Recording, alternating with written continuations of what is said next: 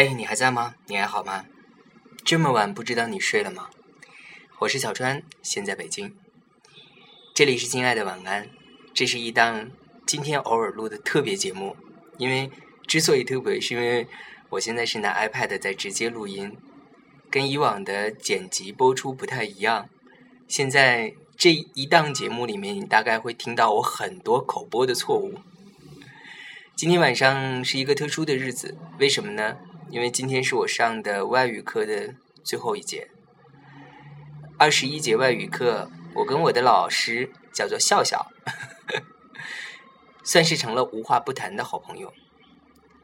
二十一次这么一个小小的相遇，嗯，快有两个月的时间，我们今天晚上聊的私人的话题是最多的，因为接下来的两个月，我大概要为自己的。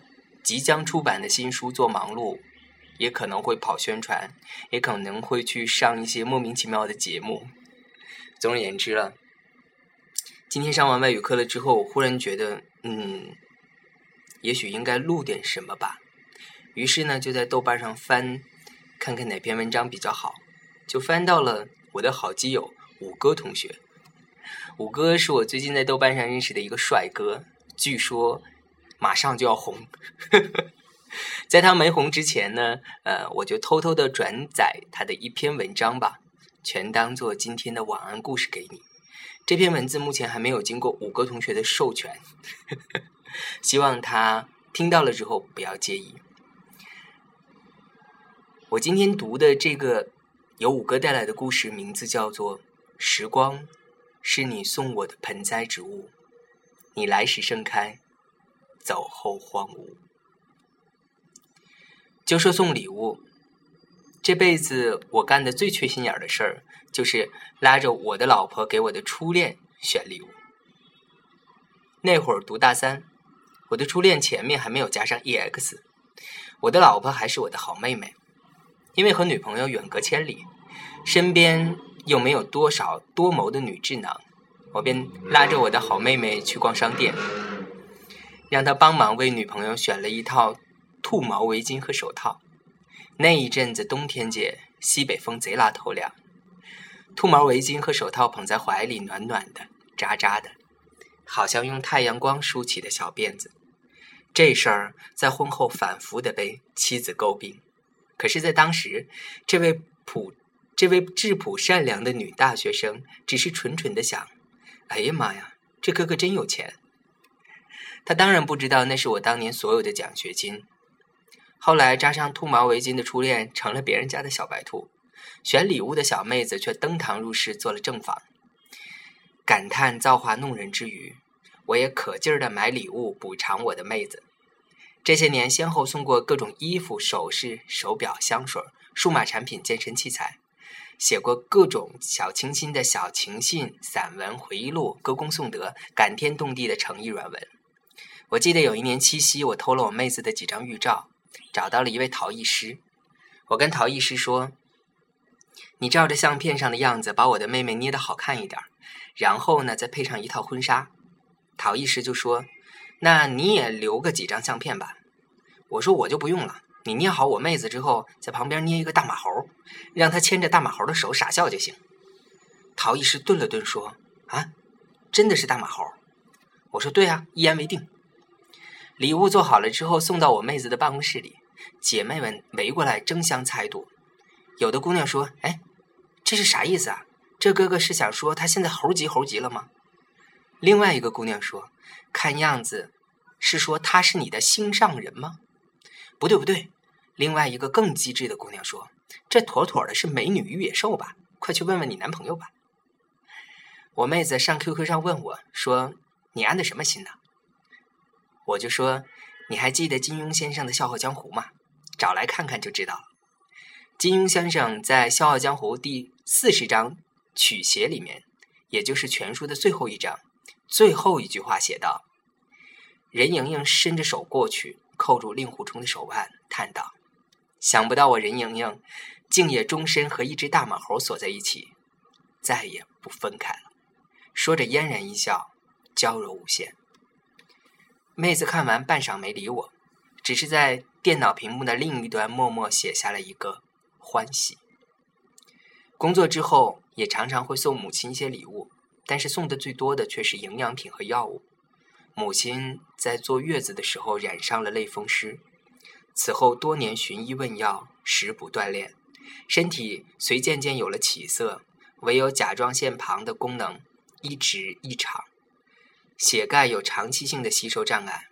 我拿到头一个月的薪水，便向身边的朋友四处打听，后来买了几种进口的营养品，搭配着让母亲进食。幸运的是，效果一直还不错，于是便坚持下来了。十几年光景，我从未间断让母亲服用，但这究竟算不上是什么礼物。妻子第一次登到我家门，买的也是进口的中成药品，她用了一个月的工资，买了整整一个系列的产品。这些年家回的少，母亲反而生分了起来，嚷嚷着要自己买药和营养品。倒是妻子很有心，每次不等母亲吃完开口，便提醒我买好了寄回家中。母亲常常说。她不爱金银珠宝，不喜欢锦衣华服，过着最朴素的日子，有个好好的身体，便是知足。我知道，他是觉得儿子结了婚便有了自己的小家，锱铢计较，不愿成为儿女的拖累。小时候，母亲说：“你是上天赐给我的礼物。”长大后，我弃父将楚的归来，母亲又说：“你们将来便是最好的节日。”妻子说：“所谓节日，就是让我们停下脚步来缓口气，找个放松的理由，找个喜庆的心态。所以啊，咱们不管是传统的中国节日，还是西洋节日，能庆祝的都得傻乐呵一下。我记得去年圣诞节前夕，女儿快三岁了，我问她有什么圣诞愿望，女儿小声地说：‘是不是不管什么愿望，圣诞老人都能实现？’我说：‘圣诞老人是个有求必应的好老头。’”女儿许完愿望，偷偷的告诉妻子，她想要一个粉红色的自行车。后来，妻子从网上订购了一辆精致的童车，可是由于邮寄的问题，礼物未能赶到圣诞节准时到达。为了不使女儿失望，妻子叮嘱家人，就说那天还不是圣诞节，节日要两天才能到来。那一晚，家人没有人打开电视机，也没有人出门。整晚都在陪女儿做游戏。后来童车寄到了，妻子把童车藏在楼下的储藏室里，待到女儿晚上睡熟，才下楼把她取了上来。那天正好我发高烧，妻子一个人折腾，连夜把童车组装好。第二天，全家开始筹备迟来的圣诞节。女儿也收到了圣诞老人的节日大礼，还有一张鼓励她好好学习的贺卡。她幸福极了，嘴上不住的感谢圣诞老公公。怀抱希冀，懂得感恩。妻子说：“我们要把这颗有爱的种子，让它在孩子的心中生根发芽，这才是我们作为父母送给他的最好的礼物。”这些年异乡漂泊，事杂事业，愈发珍惜和亲人相聚的日子，愈发能体会到世界上最美的事情，不是游遍名山大川，而是你会陪在谁的身边。默默走过流逝的岁月。我记得少时，母亲说：“我是他天赐给的礼物。”如今妻子说：“我们要给孩子留下生命中最好的礼物。”其实，最好的礼物是岁月，是相守，是爱的传递和更迭。二零零八年五一小长假，妻子孤身一个人在北京协和医院住院治疗。我从远方寄来一大束玫瑰作为节日礼物，妻子将它们插在花瓶里，竖在病房一角。我问妻子：“花开的很好，日子过得如何？”妻子说：“时光是你送我的盆栽植物，你来时盛开，走后荒芜。”